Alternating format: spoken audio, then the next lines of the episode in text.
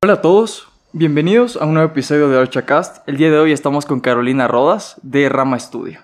Entonces, eh, un gusto tenerte aquí, Caro. Eh, para la audiencia, eh, Caro fue mi profesora un tiempo en la, en la universidad. me hizo sufrir un poco, pero sí creo que me ayudó a aprender bastante también. Y es un gusto tenerla aquí para poder conversar igual un, un ratito y, y, que comparta también en este espacio con, con nuestra audiencia. Chévere, muchas gracias por la invitación.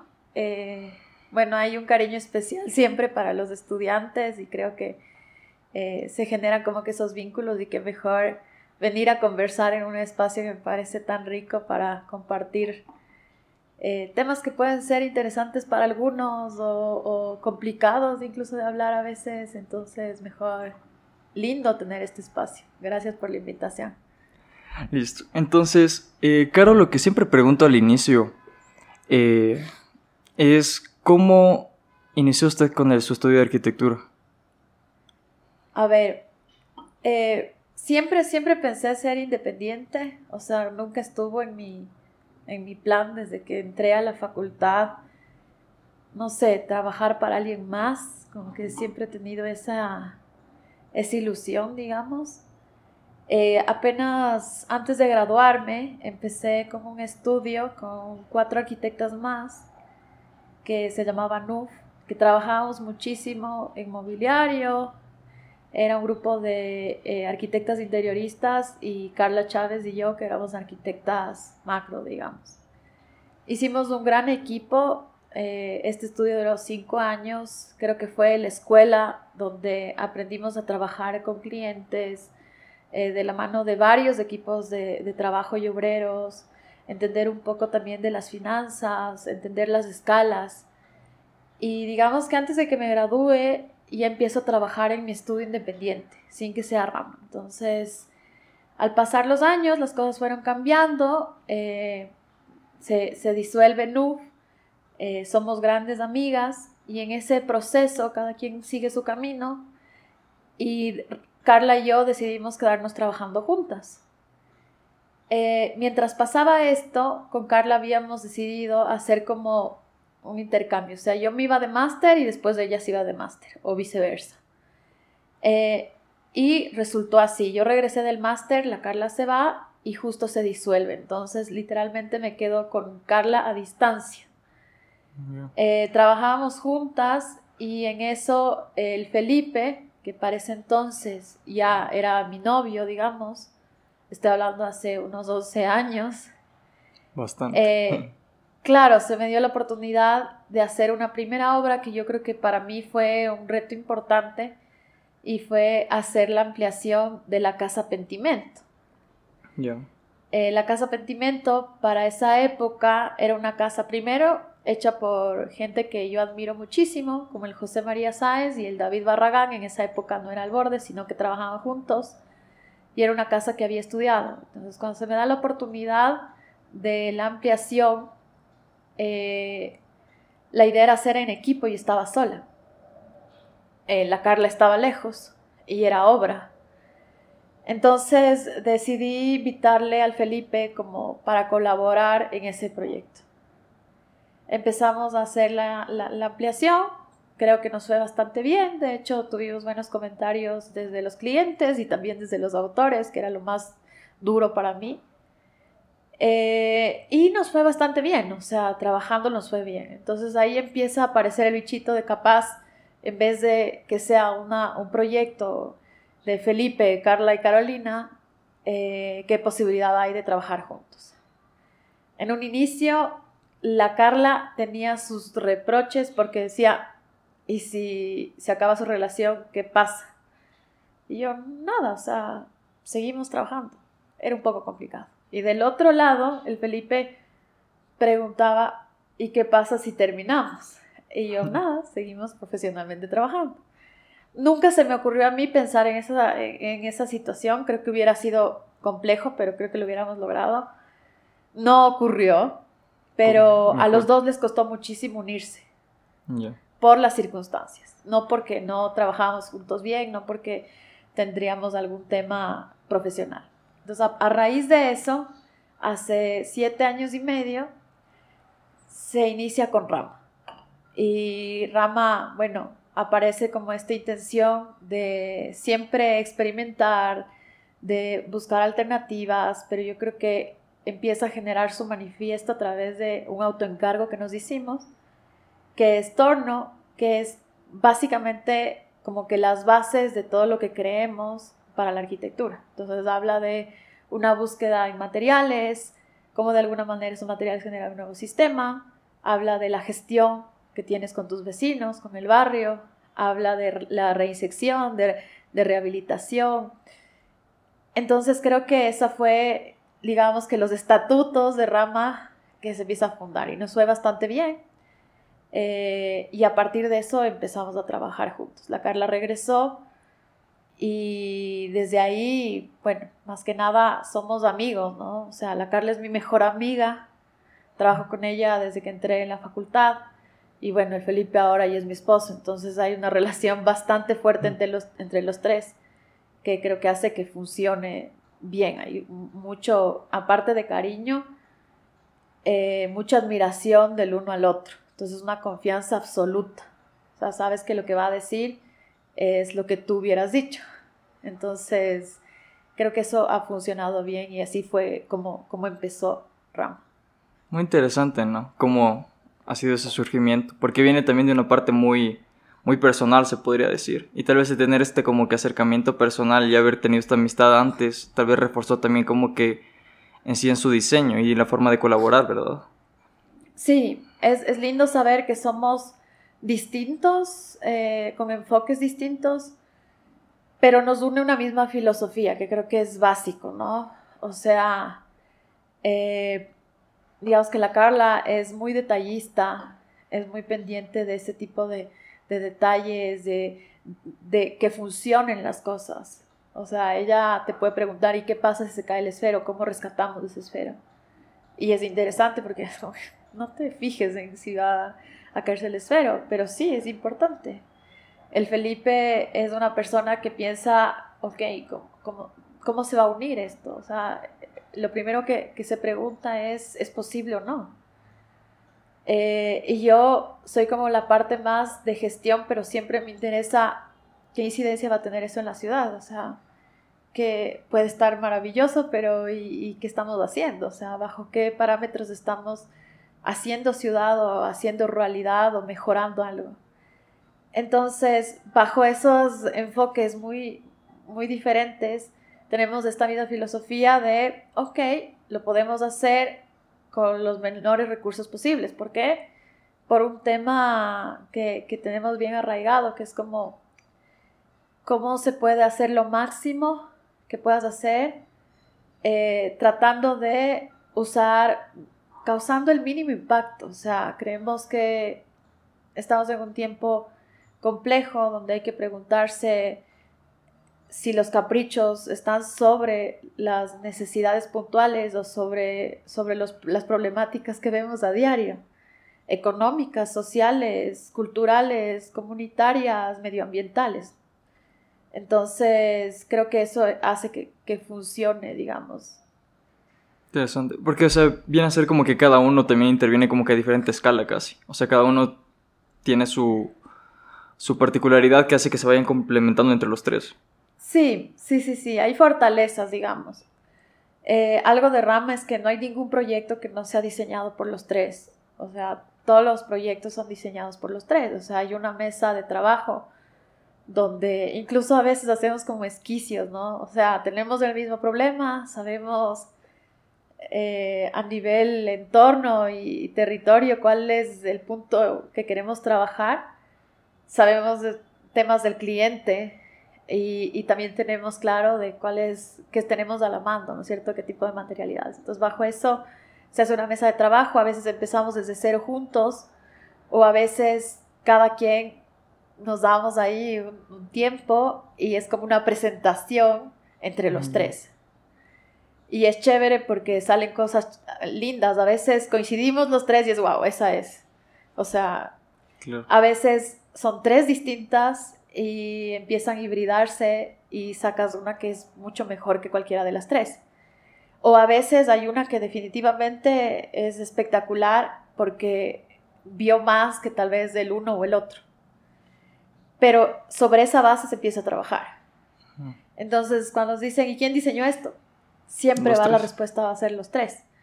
Eh, una vez que ya están las bases o la idea, para nosotros cada proyecto tiene una idea central, sin esa idea no empieza nada. Claro, después ya hay como que direcciones, ¿no es cierto? No todos podemos estar dirigiendo todos los proyectos. Por eso parecería que un proyecto es diseñado por el uno y el otro. No, es que es diseñado por todos, pero yo me encargo de llevarle a cabo. Eh, y ahí sí ya hay una división para no estar todos encargados un montón haciendo lo mismo. Eh, pero sí, o sea, ha sido una dinámica bastante fluida, digamos. Nunca ha sido una, qué pereza, ¿cómo hacemos? ¿sabes qué? Diseña esto tú. Eh, porque no, no, funcionamos así. O sea, creo que quedaría cojo el proyecto.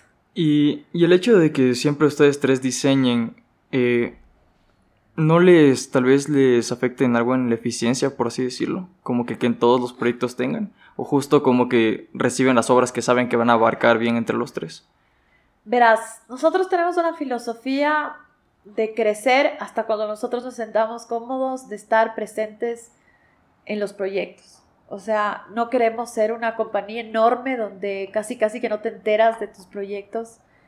Eh, nos gusta el trabajo personalizado, nos gusta, nos gusta sentarnos a discutir sobre los problemas de cada proyecto.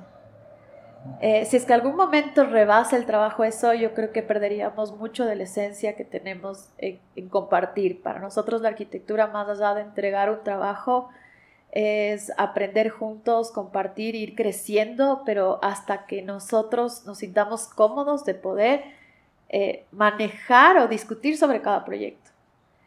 Mm, Esto que hemos hecho cuando tenemos varios proyectos, somos claros con los clientes. Mira, podemos pero nos demoramos tres meses. ¿Por qué? Porque la idea es que vamos a pensar en tu proyecto, pero estamos terminando otros.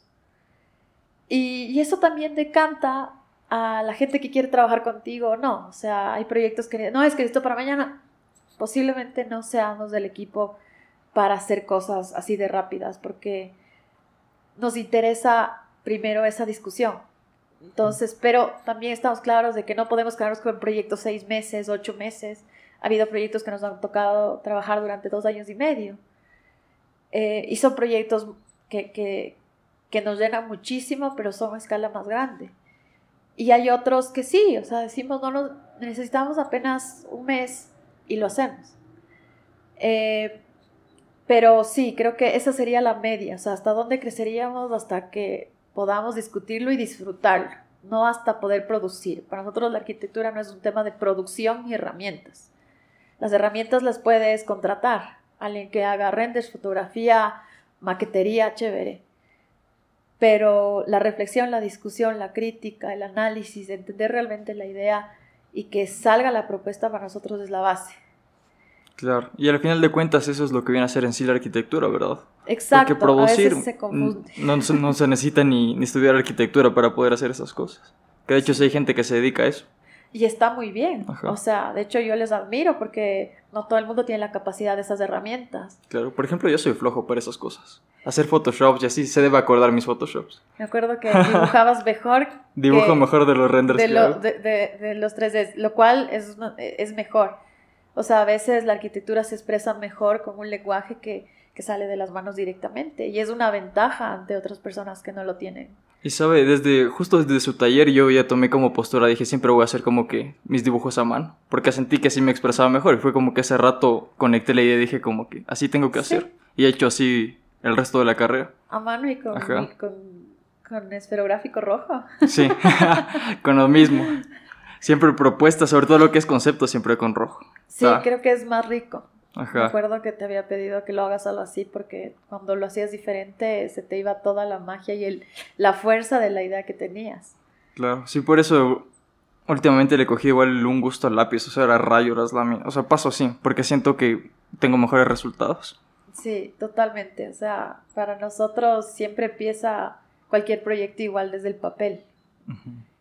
Y a veces hasta del garabato, o sea, hay cosas que solo uno se entiende y que después van tomando como que forma. pero creo que es básico pensar también con las manos, o sea... Claro, y eso eh, no se asustarán, es que como que hay bastantes estudiantes también o gente que quiere iniciar la carrera, siempre preguntan en la página de la academia, ¿se necesita dibujar para poder ser arquitecto? Y no, nada que ver. Eh, es más, mucho aprendes en la carrera de lo que viene a ser la parte necesaria. Y eso es algo que yo siempre les digo, como que yo no sabía dibujar nada, pero nada. Y ya en la facultad aprendí. Entonces, cosas que con la práctica se van saliendo. Y claro, eh, ¿de dónde viene el nombre de rama? Es una pregunta que siempre nos hacen. Y es como que. No, no, no es que tiene tanta, tanta profundidad el nombre. O sea, estábamos buscando porque no queríamos llamarnos Rodas Chávez y Donoso, ni CCF. y, lo estábamos pensando, es muy difícil buscar un nombre. Eh, empezamos desde las siglas, obviamente, como cualquier persona. Después empezamos a ver, ok, ¿qué, qué nos representa? Y el nombre sale cuando la Carla estaba todavía estudiando en Barcelona y nos reuníamos por Skype, así. Y poníamos un listado de cosas que, que queríamos que sean. Entonces, una de las que más prima eh, después de leer todo lo que habíamos anotado era que no somos solo un estudio de arquitectura. O sea, que no queremos que, sea y que, simplemente hagas arquitectura. Que evoque muchas más ramas en el sentido de gestión, de que a veces estamos gestionando, hasta ahora gestionamos torno, estamos metidos en un montón de procesos sociales, comunitarios, eh, en la academia, aparte construimos, tenemos una línea inmobiliaria, entonces era como, ¿qué cosa puede abarcar más ramas que podamos nosotros de alguna manera ser parte sin que, nos, que el nombre nos, nos encasille. Después también estamos entendiendo, claro, o sea, porque la arquitectura no lo es todo, es una parte, la construcción tampoco lo es todo, es una parte de, de, todo, de, un proceso integral. Eh, y en eso que empezamos a entender, bueno, es la parte, no, no, no queremos que sea como que el punto final. Después eh, entender que hay más aristas. Y nos dimos la vuelta y dijimos, claro, o sea, nos pareció súper potente el simplemente que sea rama, no tenga nada que ver con arquitectura, eh, y que se entienda como parte de un todo y como algo que, que simplemente como que se complementa y que abarque más cosas. En ese punto, la Carla manda un primer boceto hecho en un iPad y el nombre es una sola línea eh, que mandó desde ese punto y le, vectorizamos y ya. Ah, o sea, es trazado de ella. Sí, sí, el, ah. el, trazo de rama es de la Carla. Y fue desde un inicio el lápiz en el iPad y tal. De hecho, cuando hay que firmar o algo, ella como lo tiene claro, coge y hace. firma, le sale igualito. Igualito. lo vectorizamos, digamos que lo estilizamos un poco y ya. Eh, no es buena propaganda para los diseñadores gráficos y algo que no, que, no nos gusta, de hecho, contar, porque siempre decimos que cada quien tiene su expertise y que los arquitectos nos creemos todólogos y pensamos que somos diseñadores, artistas, todos somos. Antropólogos, sociólogos, politólogos, o sea, somos todo. Y eso es mentira y eso está mal. Eh, pero en ese instante, claro, sí, hicimos el logo y se quedó así. De hecho, se quedó tan pegado a nosotros que, que, nos gusta. O sea, que es una marca. Después, un amigo gráfico nos dijo que es una marca que cuando tú haces un nombre y una marca tienes que pensar que al lado de otros nombres y otras marcas gane. O sea, que siempre tu ojo regrese a ver tu marca. Y cuando le vemos así, fa, sí, sí, sí llega a ser. Y dije, claro, es que sí de sentón. Hasta por la tipografía, porque no es algo Claro, no es una tipografía, es un trazo ahí. Entonces ahí nos dimos cuenta que no estaba del todo mal y ya se quedó, se quedó como rama. ¿Y qué usted dónde hizo la maestría? Yo hice la maestría en la Politécnica de Madrid en un máster internacional que se llama MCH, que es Master in Quality Housing. Es un máster internacional. Eh, ahorita el máster está como que se unió a la ETH de Zurich, porque muchos de los profes que venían a darnos clases eran de la ETH de Zurich, lo cual fue bueno porque creo que le está ayudando al máster como a tener otras visiones. Y se hizo un máster mixto Eh, es un máster enfocado a vivienda colectiva. Cuando yo lo elegí, no pensé realmente en el enfoque que tenía, pensé en los profesores. O sea, yo quería mm. tener clases con unos cinco profesores que estaban dando clases ahí. Entonces, por eso me fui, o sea... ¿Qué tal fue su experiencia estudiando fuera del país? Eh, creo que una de las mejores experiencias para todos, no solamente para la profesión de arquitectura. No por el tema académico netamente, sino por eh, entender qué pasa en cualquier lugar, a cualquier lugar que vayas, o sea, cómo, cómo se vive, qué, qué, qué reflexiones tienen ante la ciudad, eh, culturalmente te llama la atención. Entonces creo que más allá del aprendizaje de la facultad es conocer gente nueva, eh, relacionarse con, otras escalas, ¿no? A la que no estás acostumbrado a vivir, eh, observar. Entonces creo que, que desde el primer instante que decides irte a cualquier lugar del mundo, ya es como cumpliste el 50% de tu expectativa.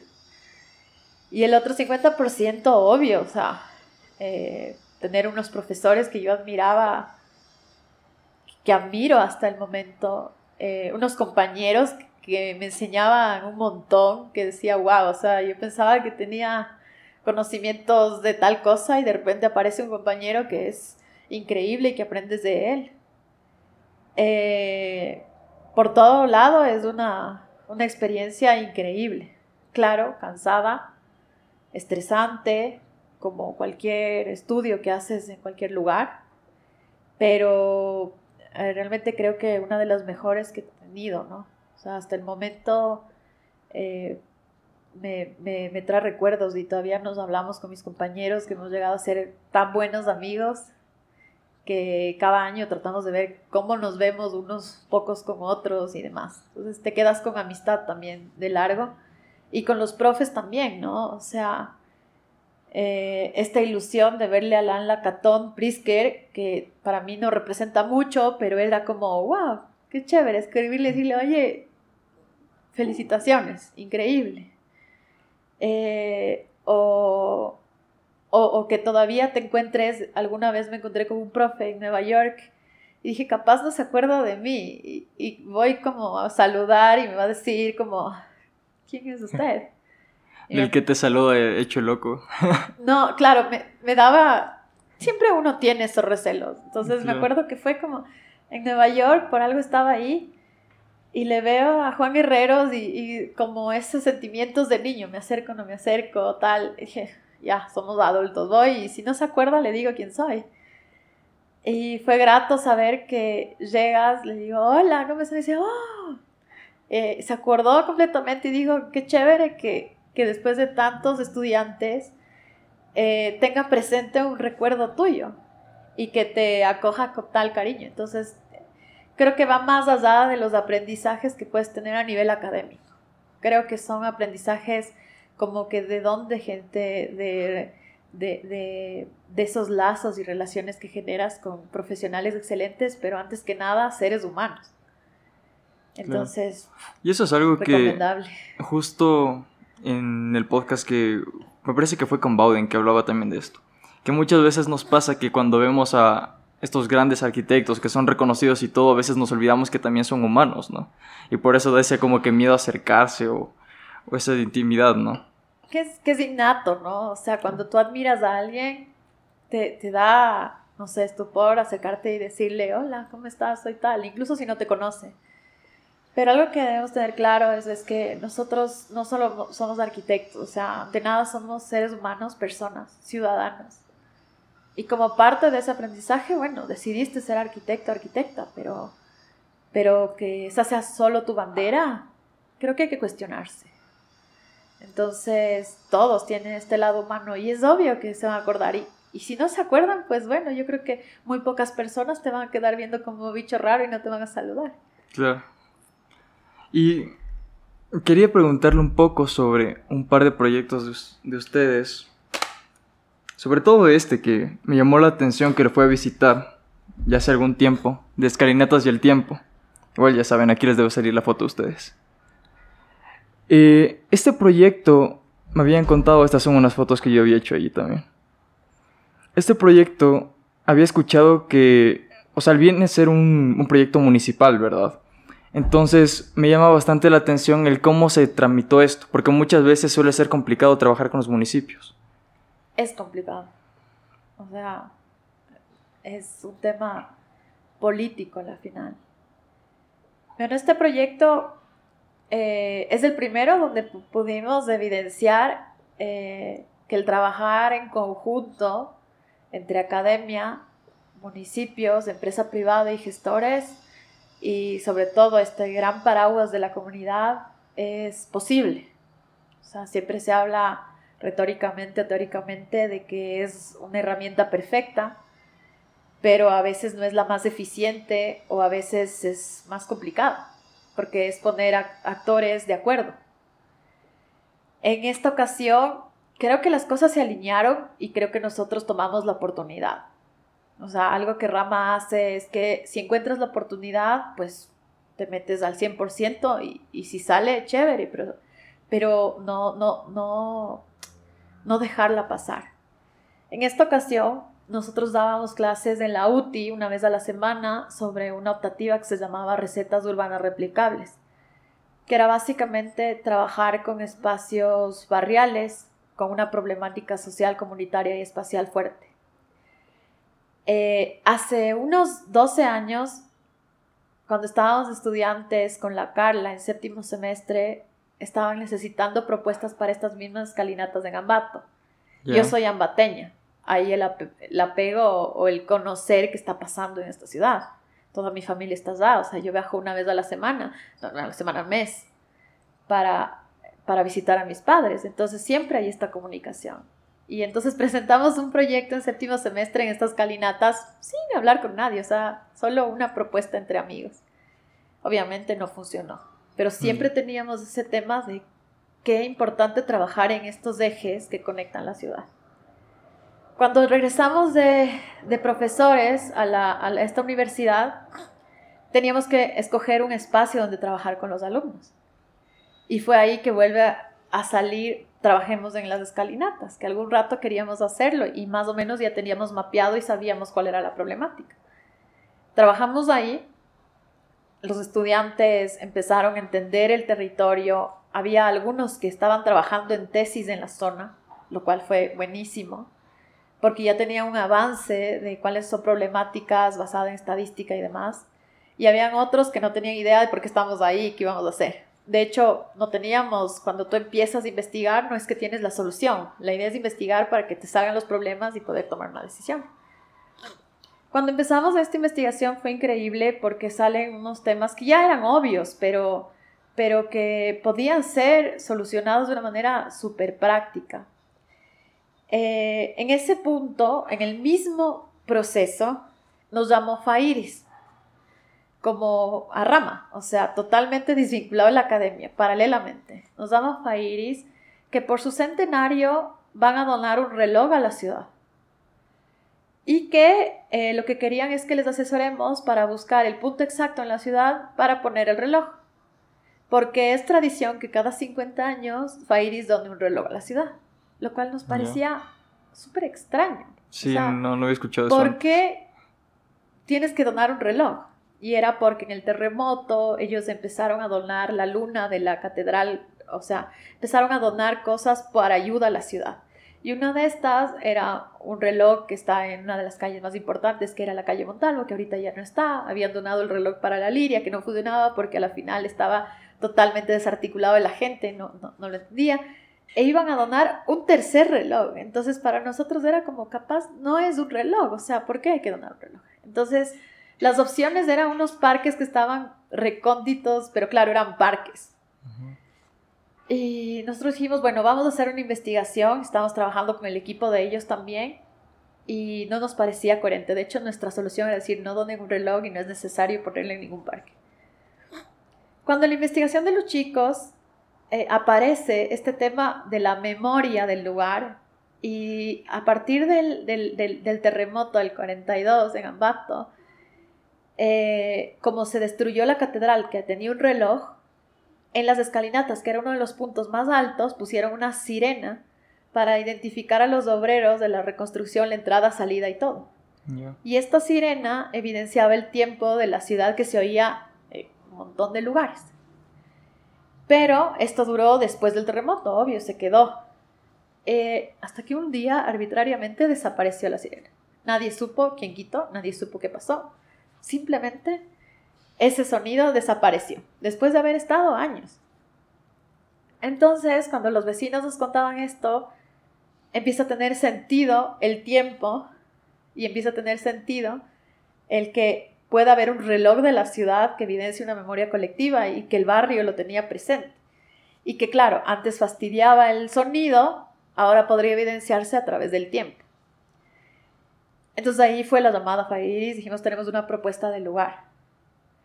Eh, va a ser este. Pero este es un lugar deprimido, socialmente complicado. ¿Por qué queremos poner un reloj en una parte que nadie usa o que, o que es socialmente deprimido?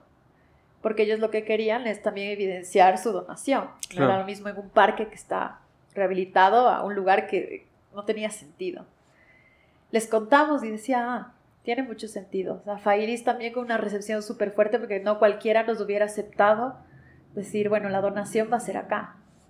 Claro, porque encima sí es un sector controversial, incluso viéndolo desde un ámbito... Zona roja. empresarial, como que poner tu marca ahí, como que... Claro, ¿quién quiere poner la marca de su empresa en zona roja? O sea, muy pocas personas, pero ellos le vieron el sentido y fueron muy abiertos a decir, claro, hay un, un porqué, tal vez el mejor lugar es este y no donde, donde sea. Entonces, Fairis con los chicos de la academia, en ese punto fuimos con el decano y me acuerdo que la directora y algunos estudiantes que hicieron la investigación de esto el tiempo y más Fairis, Fairis tenía que mostrar al municipio dónde quería poner el reloj. Entonces nos fuimos, Fairis, nosotros y la academia, a hablar directamente con el alcalde. En la reunión le dijimos, eh, presentaron los chicos incluso por qué el lugar debe ser rehabilitado y por qué la idea del tiempo y tal cosa. Y eh, Fairis les dice, bueno, con todo esto queremos poner el reloj ahí. Y fue como, ¿por qué quieren poner el reloj ahí? O sea, si ahí no hay nada. Por suerte, la persona de planificación dijo, estamos viendo cómo rehabilitar estas calinatas, pero la rehabilitación era un tema de pintura, la típica pintura, poner las luminarias y ya, además que ha sido un lugar que se interviene cada seis años. Pero ha sido tal intervención que es como... que no sirve y necesita que, intervengas cada seis años. Claro, o sea, no es ese tipo de intervención lo que necesitaba. O sea, no era el típico de pintar y manito de gato. Era entender y meterse a fondo para ver cómo funciona esto. Entonces ellos entendieron que la intervención ya no era simplemente pintar las fachadas o poner la luminaria que se quemó y poner el reloj era realmente una rehabilitación de la zona. Y entonces ahí empieza a, integrarse todo y empezamos a trabajar en conjuntos. O sea, en conjunto, eh, nosotros solo hicimos esa, esa parte de la investigación, entonces se hizo un convenio donde la academia donó la investigación que había hecho, habíamos hecho con los chicos. Tú sabes que todo lo de la academia le pertenece a la academia. Entonces ellos donaron como que la investigación y el análisis que se había hecho para empezar Fairis nos contrató a nosotros como para gestar el reloj, digamos, cómo poner el reloj. Pero paralelamente, planificación, claro, tenía un presupuesto súper acotado para hacer la planificación porque lo iban a hacer ellos. Y ellos nos dicen, bueno, si ustedes están manejando esto y son estudios de arquitectura, ¿qué pasa si con el mismo fondo que teníamos, ustedes le, le diseñan de acuerdo a lo que ya saben?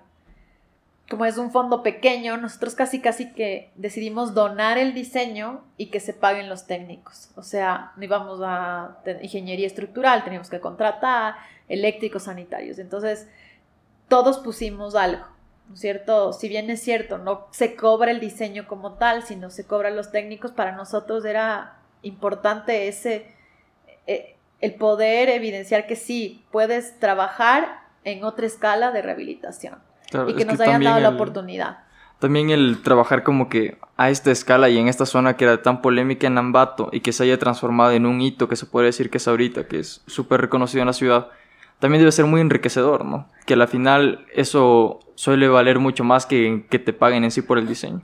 Sí, digamos que para nosotros era algo que estábamos buscando hace tanto tiempo y que nunca nos hubiéramos imaginado que, que podíamos realmente trabajar ahí. Y el momento que todo el mundo pone algo, el que tú decidas, bueno, yo también entro con algo. O sea, si Fairis puso casi que 600 mil dólares o más eh, desde la empresa privada, el municipio de alguna manera se saca un presupuesto de un millón de dólares, el proyecto costó un millón quinientos mil dólares. La comunidad trabajó con nosotros dos años y medio en testear, en talleres participativos, o sea, todo fue un proceso lindo porque la comunidad estuvo desde el comienzo uno que ellos no creían. Decía, uh, nos han venido a decir tantas cosas que no se lo sé.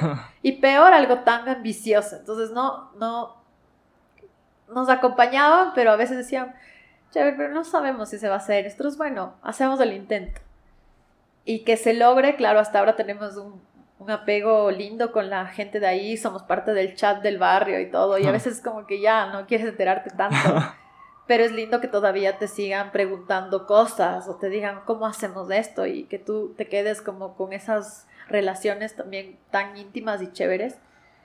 Y bueno, esa es como tomamos la oportunidad, se hizo, para nosotros fue la tesis, o sea, un proyecto ejecutivo que no es construido por ti, que tiene que estar perfecto, con una, un tema técnico importante a nivel topográfico, infraestructura, desde el tema de soterramiento, nunca habíamos hecho esto, eh, canalizaciones, temas técnicos desde las gradas eléctricas. Eh, fue un proceso de tres años y medio, cuatro, que la oficina estuvo ahí y es un proceso donde no estaban remunerados los procesos participativos, que eso es una pena. Ningún proceso urbano te remunera esta gestión que es aparte, que es como el insumo para empezar a diseñar. En nuestro caso, no todos lo hacen así, pero en nuestro caso es importante. Eh, pero era parte de lo que estábamos dando, digamos. Si ahora nos pasa lo mismo, creo que hubiéramos negociado mejor, eh, pero todo lo que hemos aprendido y todo lo que, que hemos ganado, digamos, con este proyecto de, de, de enseñanza, de, de entender desde los procesos de gestión, ha sido valiosísimo. Creo que a veces solo contamos lo que ganas por dinero y no lo que ganas a través de cada proyecto. Claro, porque aparte no, muy, poca gente tiene oportunidad de hacer este tipo de intervenciones. Sí, sí, sí, o sea, por eso te digo, tomamos la, la oportunidad y, y, qué bueno que se hizo. En algún punto decíamos ya no se va a hacer, porque como te digo es bastante duro, es un proceso largo, es un proceso político, justo hubo cambio de alcaldes y con el alcalde que trabajábamos. Ahí suelen votar todo el trabajo y... Claro, nosotros no tenemos bandera por ninguno, o sea, el que quiera trabajar por algo que, que funciona, que vale la pena, chévere, y le apoyamos. Pero no es que hacemos barra ni al uno ni al otro, pero hubo ese conflicto fuerte, o sea, de que e incluso te empiezan a vincular con que chuta fue un trabajo que tal vez fue por el alcalde y cosas así y tú tienes que mostrar no o sea no fue así está todo como fue el proceso. Y después te llevas con el otro alcalde te conoce y dice ok sí y empieza a trabajar con el otro alcalde pero eso lleva un tiempo. Claro, es que encima si llevó cuatro años hasta el desarrollo de todo el proyecto de ley que iba a haber el cambio, al menos que hubiera sido reelecto y eso es lo que a mí me desmotiva bastante del urbanismo, la verdad. Porque el urbanismo me llama bastante la atención, pero el pensar que tengo que trabajar tanto con los municipios para poder hacer como que estos... Es desgastante. Cosas a gran escala. Es desgastante, pero es necesario. Uno de los problemas de nuestras ciudades es que nadie quiere meterse a temas burocráticos y quieran o no, la planificación de la ciudad, el tema de diseño urbano, se hace desde el municipio. Tiene su, su, su tema burocrático pero si no hay un buen equipo ahí, ya ven el resultado de nuestras, nuestras ciudades. O sea, hay gente muy valiosa en el municipio, pero no tiene equipo. Entonces, claro que es importante involucrarse, o sea, hay que salir un poco de nuestro tema. Yo quiero diseñar cosas lindas para una casa maravillosa, sustentable. Una casa no cambia el mundo. De hecho, una casa no incide mucho sobre la, la ciudad o sobre un problema. Entonces, claro que es engorroso, es cansado, de hecho, te pueden salpicar cosas que tú no, sabes de dónde aparecen. Porque hay, hay, temas políticos bastante fuertes. Claro. Pero hay que tomar la decisión como ciudadanos de que si no te metes, nada va a cambiar. Nos vamos a seguir quejando del tráfico porque no hay nadie que se meta en planificación de movilidad. Nos vamos a seguir quejando de que las inmobiliarias compran la ciudad porque nadie se mete a entender realmente cómo, cómo hacer modelos de gestión que no hagan que se venda la ciudad solo por dinero, eh, sino que haya planes que, que integren más actores y que sean mucho más sostenidos, sostenibles.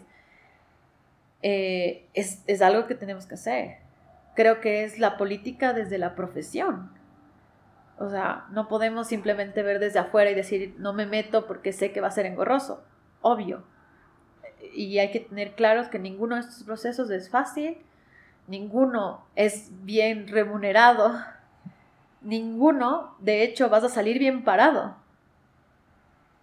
Pero esos son los riesgos que uno tiene que decir, bueno, ¿para qué estás aquí? O sea, yo les animo y a veces a mí lastimosamente en la carrera nunca me dijeron o siempre me denigraron el tema de ser servidor público. Y ahora lo que yo digo a todos mis estudiantes es, miren, o sea, si es que se ven la capacidad de pensar las ciudades, de, de, replantear las cosas, de entender las leyes desde la política pública, desde la planificación, movilidad, paisaje, necesitamos de esos equipos. O sea, en nuestra época nadie nos animó, de hecho era lo peor que te podía pasar. Claro, y aún hay mucho ese como esa percepción de que el trabajador público es alguien que no tuvo éxito o que no sabe ejercer en verdad o que no es un profesional de calidad. Lo cual es completamente mentira. Actualmente, por suerte, digamos que hay gente que, que se ha instruido, que, que sigue actualizándose, pero lastimosamente es uno en un pajar. Y, es una pena porque para esto se necesitan equipos interdisciplinarios bastante grandes, muy cohesionados, una continuidad y un proceso, pero todavía somos muy pocos. Entonces, pues solo nos resta quejarnos. O sea, quejarnos de que no funciona la ciudad y quejarnos de una persona, que es el alcalde o el presidente, pero es que los civiles no estamos haciendo nada. Claro, es que el, cambiar en sí, si quieres tú cambiar un país o cambiar el mundo, va desde los pequeños detalles. Y justo son cosas que, incluso como usted nos sabía decir, en, eh, que la arquitectura está en los pequeños detalles. Pero eso aplica en muchos aspectos de la vida. Desde el punto en el que si tú quieres cambiar la corrupción en tu país, el rato en que le das eh, eh, una coima a un policía para que no te multe, desde ahí estás afectando a la corrupción que después se viene a hacer en gran escala. Entonces todo viene a partir desde uno mismo y desde las pequeñas cosas. Sí, uno, uno, dice no ser corrupto hasta que se prueba lo contrario. Cuando tienes la oportunidad de decir no realmente estas cosas, uno puede decir yo no soy corrupto. Claro. Eh, y, y, claro, también puede decir de alguna manera, bueno, yo sí aporto con algo, pero bueno, o sea, hay que ver también los aportes de cada quien. Si todos aportaríamos con algo mínimo, nuestras realidades podrían ser distintas. Claro. Por eso, por ejemplo, a mí lo que me gustaría, la forma de ir aportando al, municipio y como que desarrolle la ciudad, tal vez es como que es del sector privado. No en sí me gustaría como que trabajar en el municipio, porque siento que tal vez como trabajador privado puedo llegar a tener una mayor influencia. Eh, pero hay que ver, hay que ver cómo se hace todo. Por ejemplo, el tema de gestión como ustedes lo llevaron, creo que es una forma en que se podría hacer desde el privado, solo teniendo ese... Solo creo que falta gente que tiene, tenga tal vez esos objetivos eh, plantearlo. Eh, y bueno, ahí voy a ver qué logro también. Sí, desde cualquier punto donde estén, privado, público, organizaciones sin fines de, lucro, fundaciones, yo creo que si hay grupos afines y tienes algo en común por el cual luchar, creo que es válido. O sea, no hay, no, no hay algo que esté mal siempre y cuando haya una meta como que puntual que aporte algo más que, simplemente al lucro profesional o al, al, al ego profesional que tenemos todos los arquitectos, que es peligrosísimo, ¿no? O sea, crecer como oficina y solo como oficina para, para ser visible o tener mucha plata, no sé si, si es el camino ahorita, ¿no? O sea, hay algo más que, que creo que nos debe llenar. Claro. ¿Y algún consejo que tenga tal vez para nuestra audiencia? Creo que mal podría aconsejar, de hecho, eh, sigo en un crecimiento y creo que nunca voy a terminar de, replantearme o, o repensarme como, como persona antes que como arquitecta. Yo creo que cada quien tiene como que sus tiempos, sus espacios, sus reflexiones. Eh, lo único es que algo que me ha servido muchísimo es que, y, fue un profesor el que, que, me dijo, que fue Landel, que fue mi director de tesis, era, haz que el tiempo haga o valga la pena. O sea, no que tu arquitectura valga la pena, no que tu trabajo valga la pena, es como que el tiempo. O sea, cada instante, cada día, valga la pena. O sea, que uno se acueste diciendo, bueno, hoy, hoy vale la pena esto. Eh, pero no pasar así, porque creo que la vida es, es un ratito, ¿no? Y por eso trasciende a la arquitectura. Em, pero si vale la pena caminar todo el día por uno mismo, pues vale la pena. Entonces, a veces nos encaprichamos mucho por ser el mejor en, algo que queremos, pero a veces simplemente tenemos que ser mejor persona. Entonces, em, no es un consejo, es como la réplica de algo que me ha servido mucho, eh, de alguien que estimo mucho y que hasta la época y hasta hoy eh, me sirve. Listo. Eh, gracias por estar aquí, Caro. Ha sido un gusto poder conversar aquí con usted. Eh, gracias a todos por haber escuchado o visto este episodio de Archacast. recuerden que aquí van a estar las redes de Rama para que puedan seguir y ver sus proyectos. Tienen proyectos muy interesantes que sí les recomiendo que los revisen. Y no olviden también revisar el, el contenido de la academia. Cada vez vamos a ir subiendo más contenido, cada vez vamos a ir actualizando más cursos. Y estén atentos al próximo episodio de Archacast.